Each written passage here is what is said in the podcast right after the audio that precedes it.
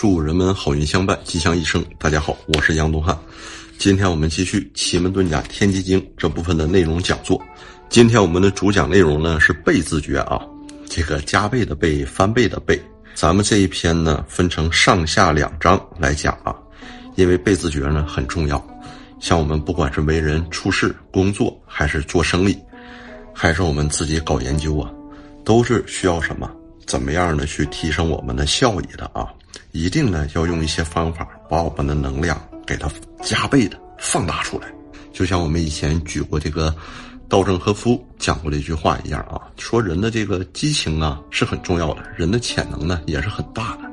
当一个人把自身的这些潜能啊、激情啊都发挥出来的时候啊，就会出现数十倍甚至上千倍的效果啊。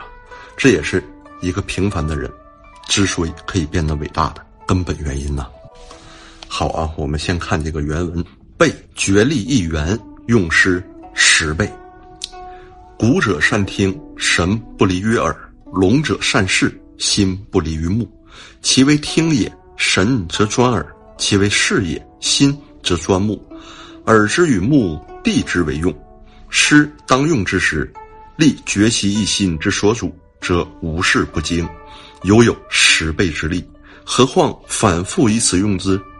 三思，精诚以济，顺时阴险，应机行长，以此用时，故万倍之胜利。那我们这里说的这个“古者善听，聋者善视”啊，就是和前篇《阴府经》呢讲过的这个是一样的啊。就说什么呢？古者呢，就是视力不好的人，或者呢是盲人啊，因为他视力不好呢，他的听觉呢就特别敏锐。他是因为所有的精神都集中在他的耳部了啊。说这个耳啊，神则专耳呢，是什么意思呢？因为我们那个中国文化认为啊，肾主水，开窍于耳，其华在发。我们大家呢可以看一下，我们把两个手放在自己的两个腰部啊，嘿，左边呢一边有一个肾，我们再把手呢往上啊，放到我们的耳朵的两侧，哎，这还有两个耳啊。这两个肾呢，到上面开窍的地方呢，就是两个耳，因为肾呢藏精，所以呢，当这个肾精啊达到一定程度的时候啊，他的听觉呢就会更加的灵敏。何况呢，如果一个盲人，他很少呢动用他的视力，他只剩下他这个听觉啊，作为他第一的和外界沟通的一个消息来源，所以呢，他就会更加的精专了。那么呢，他这里说的聋者善视，心不离于目啊，也是一样。就是呢，这个呃听觉呀不好的人，或者呢丧失听觉的人，那这么样呢，他用视觉的时候呢就比较多了。那么呢，他就善于观察，是因为他把所有的这种心思啊都用在自己的眼睛上了。那么心还有目呢，在这个我们中国传统话当中啊，《易经》呢和《易经》呢是一体，都讲究呢，他们五行呢属火啊，心呢属火，开窍于目。就是我们这个两个眼睛这个意思啊，其华在舌，就什么意思呢？就在他的这个舌头上。哎，这三者是一体的，是内在、外在和表在的这么一种关系。因为这个人呢，他的听力不好，他经常呢就得是修炼他的视觉，他就靠视力与外界进行联系。那么呢，经常呢啊，他动用他视觉的时候，他的视觉呀和他的心觉呀。就会提升到一定的程度啊，这个呢也是因为专注和极致的力量，在我们中国传统文化里，心目呢也是相通的。其为听也，神则专耳；其为视也，心则专目。这就是我们刚才说的这个道理啊，都是集中精神呢，都是集中自己的目光啊，或者是集中自己的神呐，集中自己的思啊，得出来的一种极致的力量。那需要注意的呢是，这里耳之与目地为用，就是耳目交相为用。在行军打仗当中呢，我们知道啊，以前呢，在我们传统的兵法当中，还有一些书呢讲究军队呢要有耳目，要有爪牙，要有鹰犬啊，就是一个军队呢，不光光是我们表面上看到的三军这个样子，实际呢，行军打仗。在古时候啊，那个时候情报不发达，更是要广设耳目，收罗情报的，甚至呢不惜动用间谍呀。师当用之时，力绝其一心之所主，则无事不精，犹有十倍之力。何况反复以此用之呢？那就像打仗一样啊，用兵行军的时候也要专注一心，用一致的功夫，没有什么事儿呢是不能精通的。一旦专注，用一倍的心力就可以拥有十倍的收获。何况反复有这种专注的力量呢？那不就进一步的把它放大了吗？所以呢，由此可见，战争当中啊，是一定啊，是不要三心二意的啊，不要有那么多的私心杂念的。就像我们前篇讲案例的时候讲过，韩信的背水一战是如何成功的？为什么呢？因为这些杂牌军呢，就一条道，只有战胜敌人才能活下来，只有活下来才能回家呀。那么刘邦那几十万人的背水一战为什么会失败呢？就是那几十万人呢都是百万富翁了，他们呢都不想去拼命了啊，他们想的都是如何才能逃跑，如何呢可以把自己的财富啊用在自己的家乡上，用在自己的一亩三分地儿上，如何呢能享受自己的胜利果实，根本就不研究怎么打仗了，所以呢被项羽杀了大败呀。那么这一段呢，说的是什么呢？表面上看呢，好像是耳目，实际不是啊。实际呢，就是全才呀是不可能有的，专才呢才是王道。一定呢要发挥每一个人的特长，因为每一个人他都会有他自己某个方面的长处，只要把他的特长发挥出来就可以了。那么呢，把所有拥有特长的人再给他组合成一个完整的军队啊，把所有的特长的专才们。结合成一个集团军，哎，这里就可以用更多的战法，用更多的武器，由此再去与敌人打仗，或者呢与敌兵交锋，就可以获得倍利了，无往而不胜了。那这句话呢，哈，是亘古不变的真理啊。我们古时候呢，大家看啊，尤其看秦始皇统一六国的时候，大家都看过秦国的这种骑兵啊，秦国的矮骑兵啊。秦国的这种长枪兵啊、短枪兵啊、朴刀兵啊、弓箭兵啊、弓弩兵啊，它的兵种呢非常多啊。由这些所有不同的兵种，都非常有战斗力、发挥特长的这些哎专业部队啊，组合成一个庞大的集团军，由此呢，他荡平了六国，统一了天下。那么他这个法则呢，到今天我们现实社会啊依然有用。像我们呃上个月。在这个朱日和那个建军节的阅兵式，大家看到我们共和国的，像这种那个战略导弹部队呀，它其中就分为什么？分为这个呃，就是远程的、中程的、近程的，还分为什么？对空的、对地的、对海的，就包括哈，还有我们的飞机部队呀。飞机部队我们大家也看到了，有我们的战斗机呀，有我们的武装直升机呀。还有我们的隐形侦察机呀，还有我们的轰炸机呀，还有我们的补给机呀，就这一个专业的部队里面，又分出来好多极致的细枝儿啊。包括现在我们信息化了、信息战了，我们看到各个国家往这个太空放射的卫星啊，哎，占领制高点、占领太空啊，还有什么？还有我们各个国家呀，就是不同的在不同地域侦察的这些无人机呀。还有这些这个超级雷达呀，甚至呢，还有海洋里的这种探测体系啊，也形成入海空三位一体的，就一个信息化部队啊，它的信息来源啊就如此之广啊，如此的庞大，如此的系统化呀。那好，我们继续再看啊，三思，精诚一计，顺时引险，应机行长，以此用时，故万倍之胜利。那这个呢？三思呢？我们古人大家都知道啊，一般呢，三生万物，用这个三呢，来代表啊，经过很多次的这种思考啊，经过很多次的这种讨论呢、分析啊，然后呢，再去行动，属于真心诚意，去部署一个完整的方略计划或者呢目标，在这个实施的时候呢。该隐藏的部分呢就要隐藏，那么该显露的部分呢就要显露啊。那么隐和藏呢是应机而动的，就好像什么时候该动，什么时候不能动，以此用在兵法或者人生的竞争上，可以固收万倍的收获。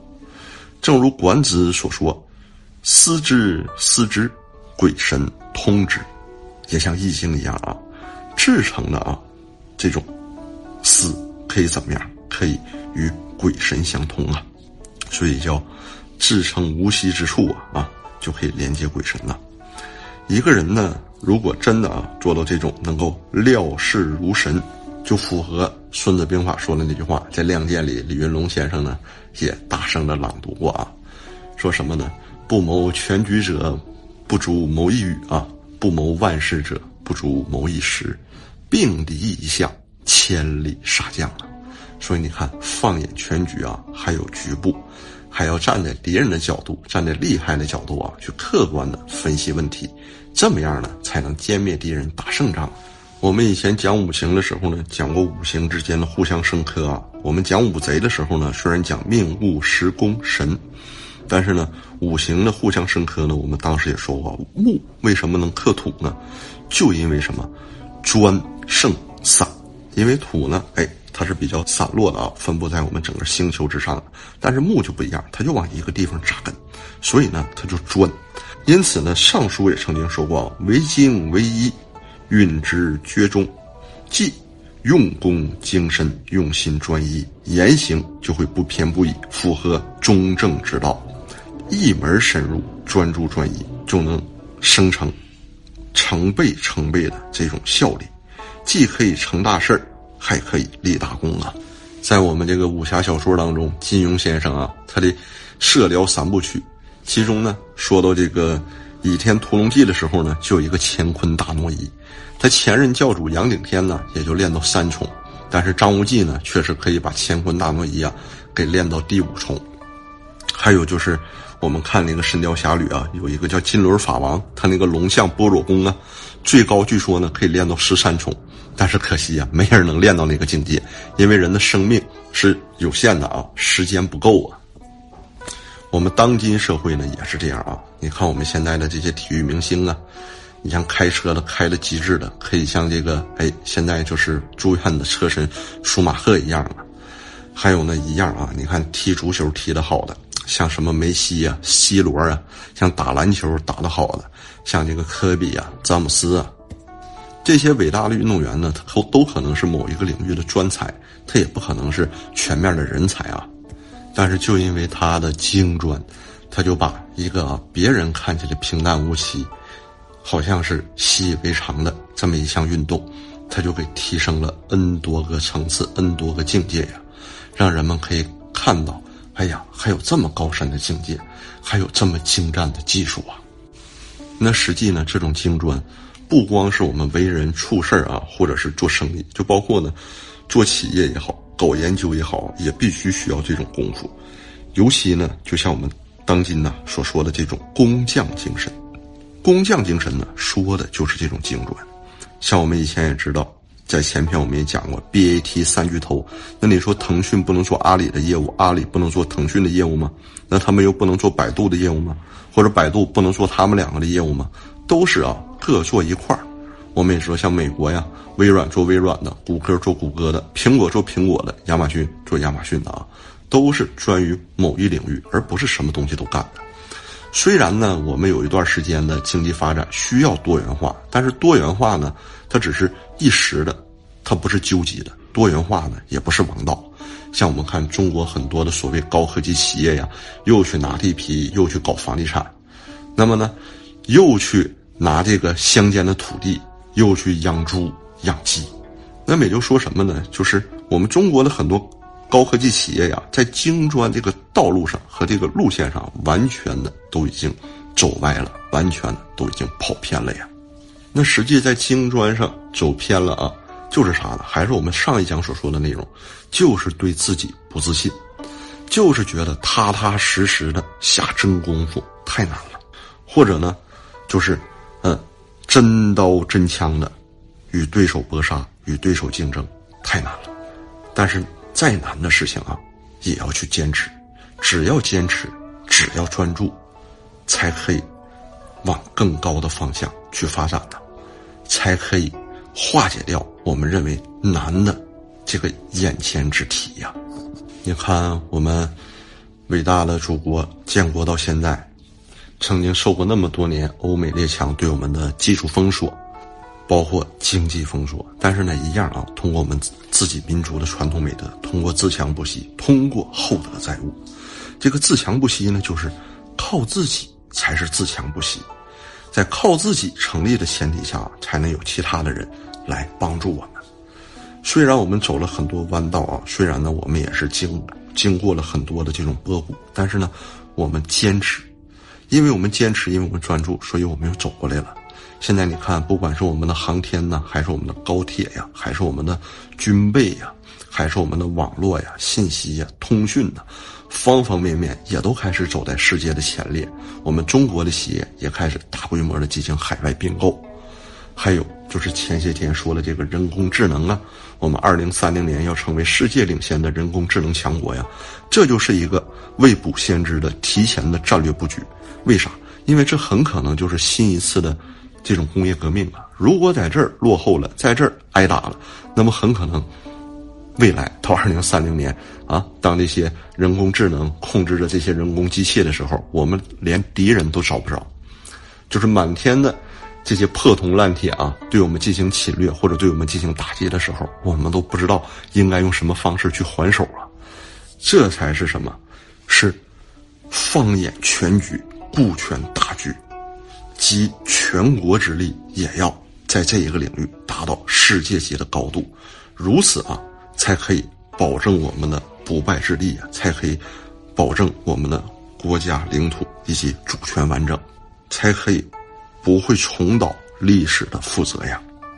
那么好啊，本讲内容呢到此结束，欢迎朋友们为我们留言，也欢迎朋友们帮助我们转发，更欢迎朋友们关注我们的微信公众账号“预测大师”。我是杨东汉，谢谢朋友们，我们下期贝字篇下部具体的案例和故事当中，我们再见。